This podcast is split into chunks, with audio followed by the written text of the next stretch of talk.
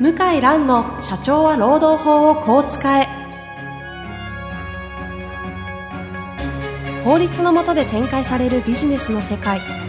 ポッドキャスト社長は労働法をこう使えは弁護士の向井蘭が経営者の立場に立って経営者が知っておくべき労働法の基礎だけでなくビジネスに関する法律の問題を分かりやすく解説します。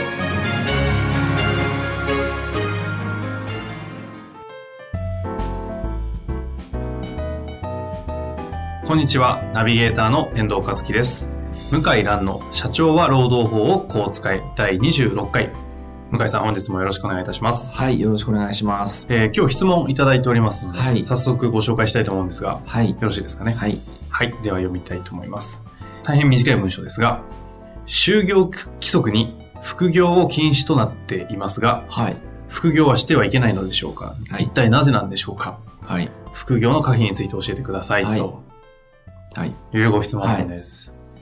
結論から言うと、まあ、よほどのことない限りは、就業規則に副業禁止と定めてあっても、副業はしていいとそうなんですか？はい。え、今のは結構、えーしていいというのは、まあ、無許可で副業をしたとしても、解雇されたり、重い懲戒になることは、えー許されない。労働者はそこは守られる権利があるはい。守られるわけで。すか？そうです。はい。私昔大企業というところに所属していた経験があるんですけれども、はい。副業規定みたいなのってなんかあったはずですよ。ダメみたいなこと明記されてた記憶が、ちょっと薄薄い記憶ですけど、あるんですけど、はい。はいえーと、いいです。書いてあってもはい。大丈夫ってことですか？あの、就業規則って、まあ変な話なんですけど、はい。会社が作るルールなんですけど、うんうん紙に書いてあっても認められるものと認められるものがあるんですよ。認められないものと、法律上。まあ裁判所が最終的に判断するんですけども、はい。認められない、こう紙に書いてあってもダメだと、この規定は使っちゃダメだと、もしくはもうこれは行き過ぎの規定だと言われることがあるんですよ。ええで、まあそれのまあ一つの事例としては、はい。兼業のまあ全面的な禁止、許可制ですね。これ自体は、まあ制度として無効とまで言えないですけども、ええまあ仮にそれに違反して、例えばコンビニでアルバイトをですね、週末したとかですね。はい。そのレベルで懲戒処分とかは、まあ無効になるでしょうね。その機密情報になんかこう払拭してしまうような話だと別な気もするんですけど、もちろんそうですね。そうではなく、例えば、まあ、あるメーカーに所属しておきながら、一方で、まあ全然違う業界のはい秘密とかには触れない、はいまあ、例えば、なんか、商社とかにはい。いましたとか、はい。でもこう両方に帰属することになるじゃないですか、所属、はい。はい。これはダメなんじゃないですか？えっ、と、業界が違うんですよね。業界も、はい。業界が違って、競合関係になければ問題ないですよ。えその、例えばメーカー所属のそこに副業ダメって書いてあったとしても、ええええそうですよ。はい。まあもちろんその、ああとまあちょっと一つ問題になるのは、あの、まあ秘密の問題、協業禁止の問題と、あと健康維持の問題ですよね。あうん。ぱり深夜まで働いて本業に影響を与えるとか、あ、うんうん。まあその場合はちょっと、まあ会社の静止も聞かずにですね、副業を続けた場合は、その場合はまあ懲戒解雇はちょっといきなりは難しいと思いますけども、まあ軽い懲戒はまあ可能だと思うんですよね。それは、えっ、と、副業することによって、はい。健康害し、はい結果的にその会社に対して仕事のパフォーマンスを出せないみたいな出せない、欠勤したり遅刻したり。なるほどなるほどですね。それはまた別の理由でですよね。別の理由ですね。副業自体というよりも、副業したことにより、えー体調管理できない疲労が蓄積すうんうると。んうんそういう場合はまあまた別の話になりますけども、まあ純粋に例えば趣味の延長で、何ですかね、まあ楽天でお店を出して、はい。うんなんかマニアックなプラモデルを売ってたとかですね。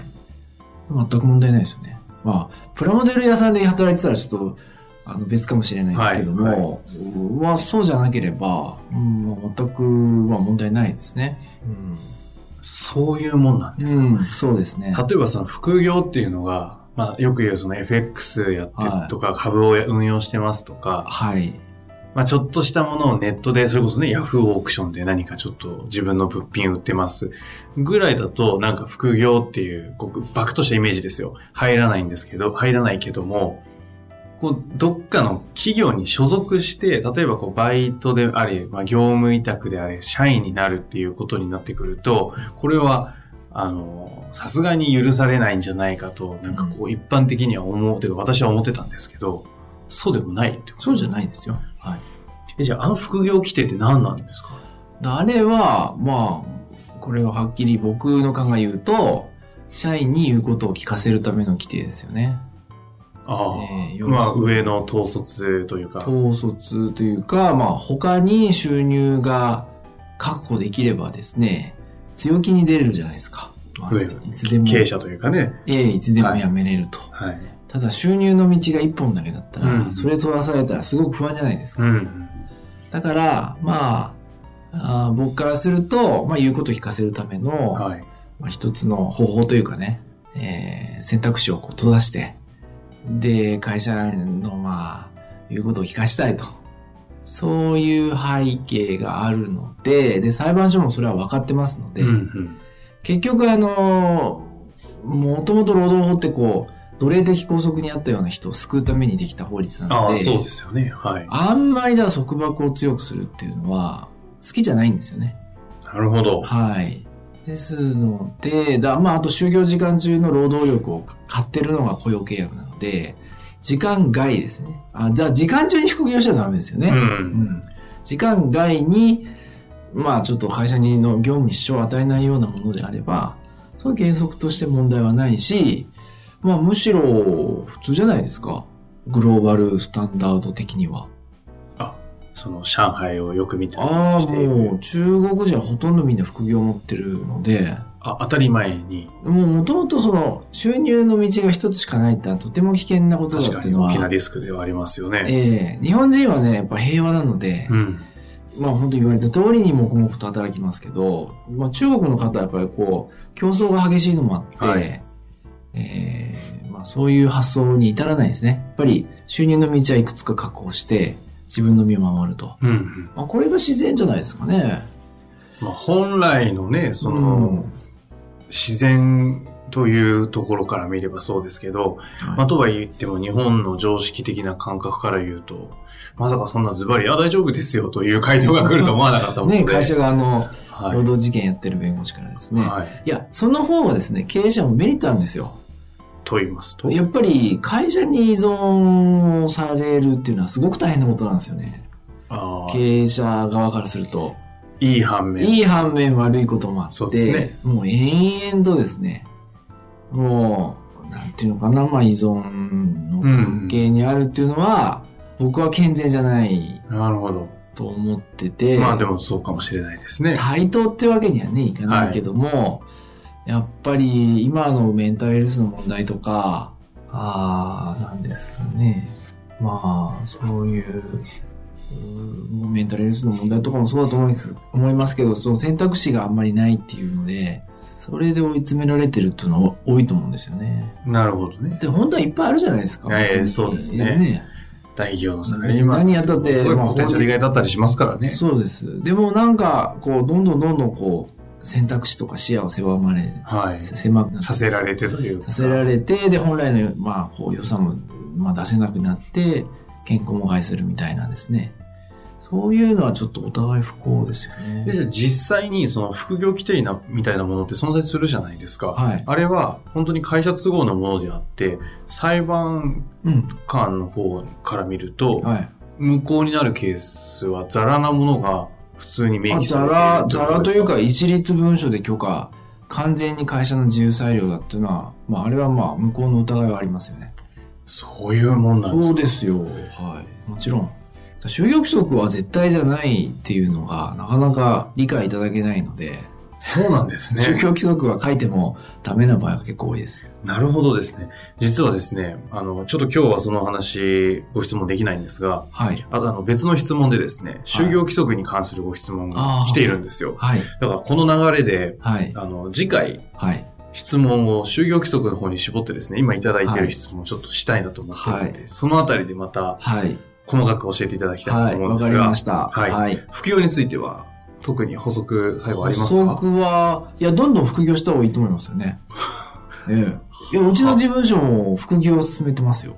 いや、どんどんやった方がいいと。ええ。ええ。私がそんなね、死ぬまで、えー、なんか給料払い続けるっていうのはありえないわけだから、自分でたくましく、まあ、で、その結果一緒にやれるんだったら、やろうよと。そういった自立した社員と一緒にやった方がいいというところ、はい、副業まあ、特に弁護士はそうですよね。まあ、えー、なるほどね。ええー、そうじゃなきゃ逆にダメだよと言ってますけど、まあ、ものすごい忙しいんで、その暇ないってなんか、顔になんか書いて反応されてるような気がしますけども。はい。ええー、まあでも、あの、考え方としてはそういうふうなスタンスでお考えられてるわけですね。そうです。はい。なるほど。はい。え、私、まあ裁判所もそんな感じで、そこはすごく緩く考えてますよね。はあ、裁判官も副業してますから、結構。え？裁判官もあの執筆講演とか。まあ許可制です なるほど。まあ、副業っていうかちょっとわかんないけど、うん、まあヤフオークションでなんか売ってるかもしれないけど、えー、あのー、まあ執筆講演でね、まあ、それなりの収入を得てる人まあ、確かにそうか、そうですね。そういうふうに言われれば。それをね、全部禁止、自分に来た出版社とかでね、え講演とかの、それを一律禁止だよと言われたら、なんだとと、まあ、思いますよね、普通は。ああ、なんか毎回裁判官だって人間なんだからっていうところの観点が出てきますが。そうですよ。なるほどですね。はい、そうです。わかりました。はい。副業はできると。できると。はい。ということなんですね。どしどしやってください。わかりました。そのぐらいの気持ちでいいと思いますけど。わかりました。はい、あのその言葉、それぞれ解釈して、自分の方にね、活かしていただけたらと思います。はい。本日もありがとうございました。はい、ありがとうございました。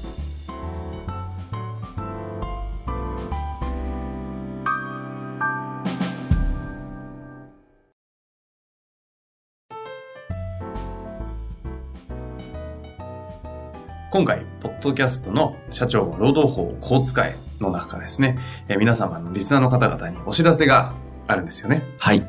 あの、なんかいろいろとお客様とか、はい。リスナーの方に直接会う機会があって、はい、なんか聞かれたことがあるというふうに聞いてるんですけど。はい、そうですね。あの、ポッドキャストで、えー、話を聞いているけども、質問とかもしあった場合は、えー、どこに問い合わせをすればあいいんでしょうかというお問い合わせいただきましたので、まあいい機会ですので、えー、ちょっと、まあ何か特典も含めて企画を考えようかなと思ったとこです。というあの、向井先生のあの、ご依頼を受けましたので、あの、こちらの方で質問フォームをご用意させていただきました。で、あの、今回は、えっ、ー、と、質問をいただいた方の中から、向井先生の方から、今回抽選でですかね、えー、3名の方に、向井先生の直筆のサインをいただいて、3名の方に、えー、プレゼントしたいと思っております。はい。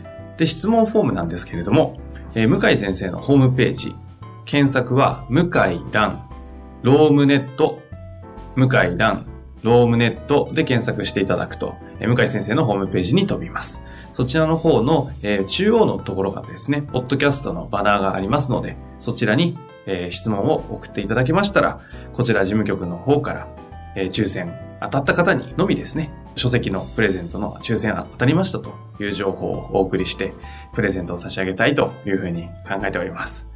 どんな質問が欲しいとか特にありますかね？いや、特に、あの、もうマニアックなものでも全然問題ありませんので。ぜひあのね、その専門家の社労士の先生だったりも、あの、全く問題ないというふうに考えているいるようですので、マニアックな質問から本当にそんなこと聞いていいのかなみたいな質問まで、はい、ぜひあの質問お問い合わせいただけたらと思います。はい。以上です。はい。